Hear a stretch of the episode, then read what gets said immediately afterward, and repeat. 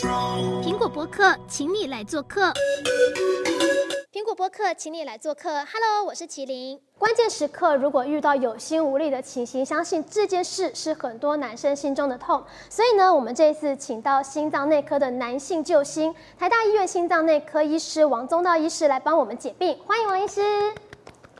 哎，大家好，我是王宗道医师，台大医院心脏内科。许多人问我这样子的问题，因为说我是一个心脏科医师，嗯，那怎么会弄到说是男性救星？主要是因为说。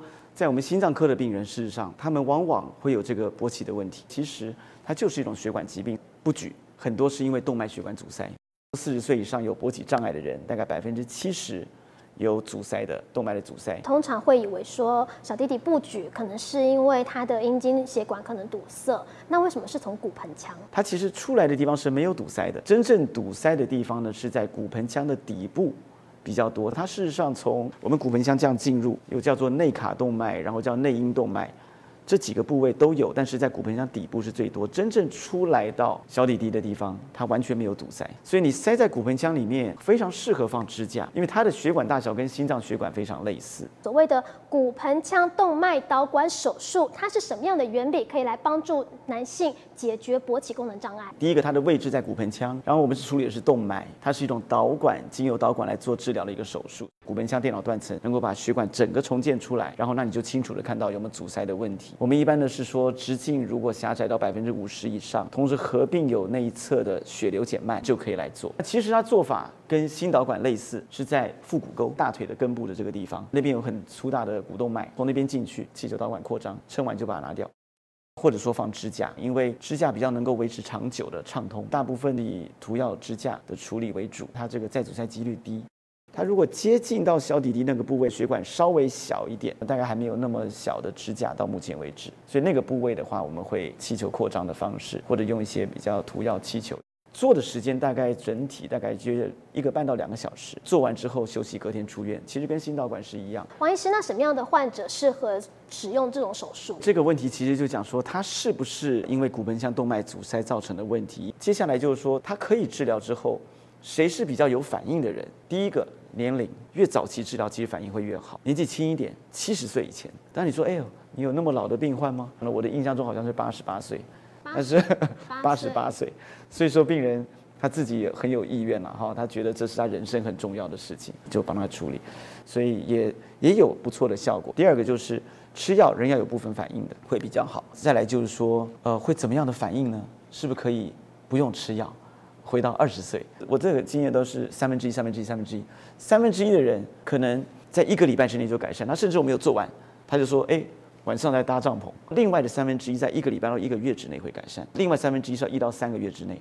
那如果三个月都没有进步，大概不太可能进步了。医师有没有哪一些病例让你印象深刻啊？在门诊来讲，你就是看他进来之后，他会不会笑着进来门诊？但如果说太太微笑着进来，那这个是。最可靠的一个证据就是有一位病人呢，他也是有这样的问题，很积极说，我希望来处理，就是说最近越来越差。然后他说，这个他太太好像说年年纪比较轻一点，需求蛮大的，什么之类的。后来呢，我们检查他确实是一个局部的病变，处理完之后一个礼拜后来门诊呢。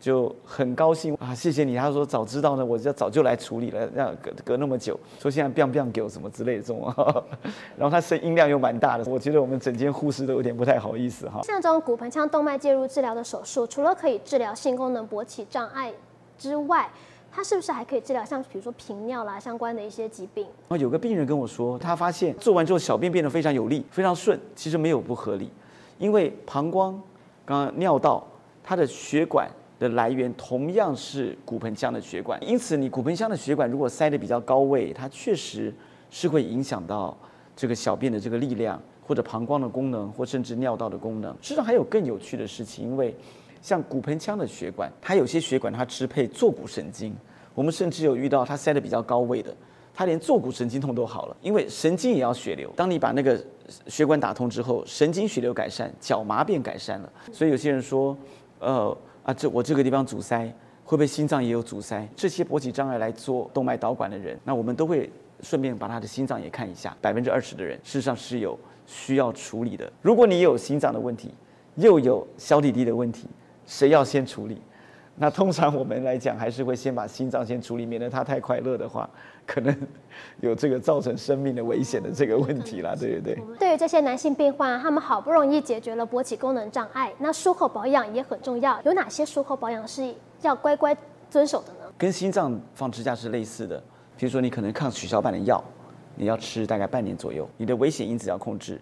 三高要控制，血压、血脂、血糖控制好。比较特别的是，我通常会建议病人，你还是原来有在吃威尔刚，继续吃。如果他已经萎靡不振非常久的时间，它里面有一些自由基什么，它的反应都会差。所以事实上呢，吃威尔刚某种程度是一种复健，那么让他这个勃起好了，让我们血流也建立了，然后他能够，他要多运动运动复健，他对于他的恢复是有正面帮助的。另外就是。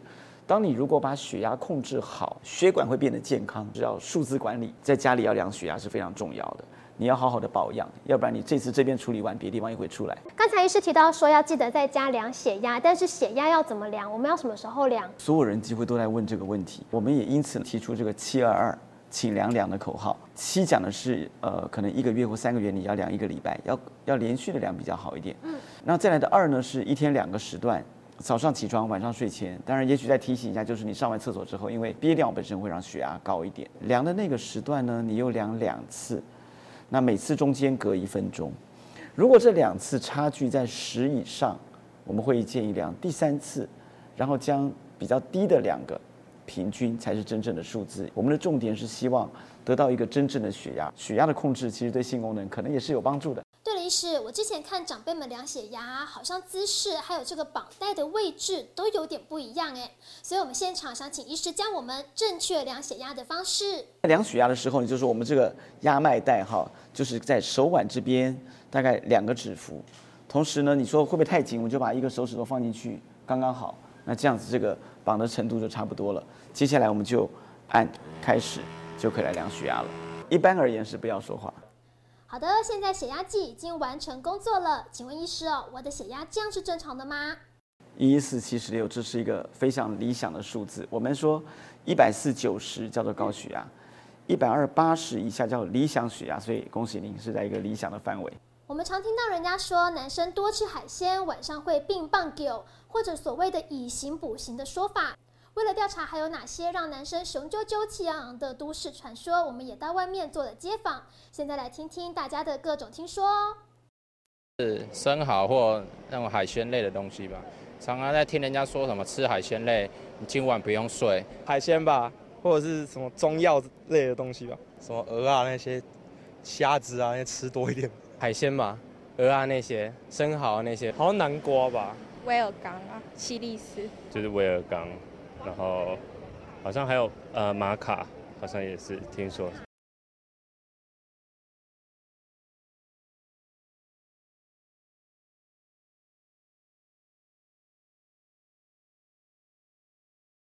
说食补，我想。是有效的，原因应该在它里面含有一些荷尔蒙的成分，比如海鲜啊这些东西，它本身的锌啦、一些含量镁啊、锌啊这些东西，它会让荷尔蒙的制造比较多，让这个精液的制造也比较多一点。营养成分的补充，我相信绝对是有帮助的。这个一般在年轻人是比较好一点了，但是也有局限吧。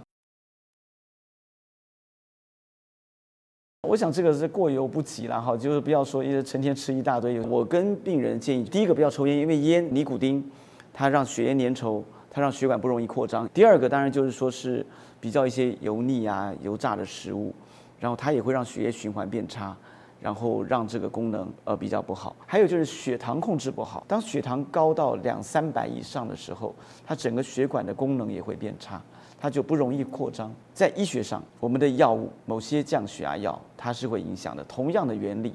它让血管不容易扩张，在生活形态上需要注意。当然，你熬夜啊，可能是会让荷尔蒙不足什么之类的，也都有些影响。就医也许是最后一个手段，然后你应该把你的生活弄健康一点。今天非常谢谢医师的分享，苹果播客，我们再会，大家拜拜。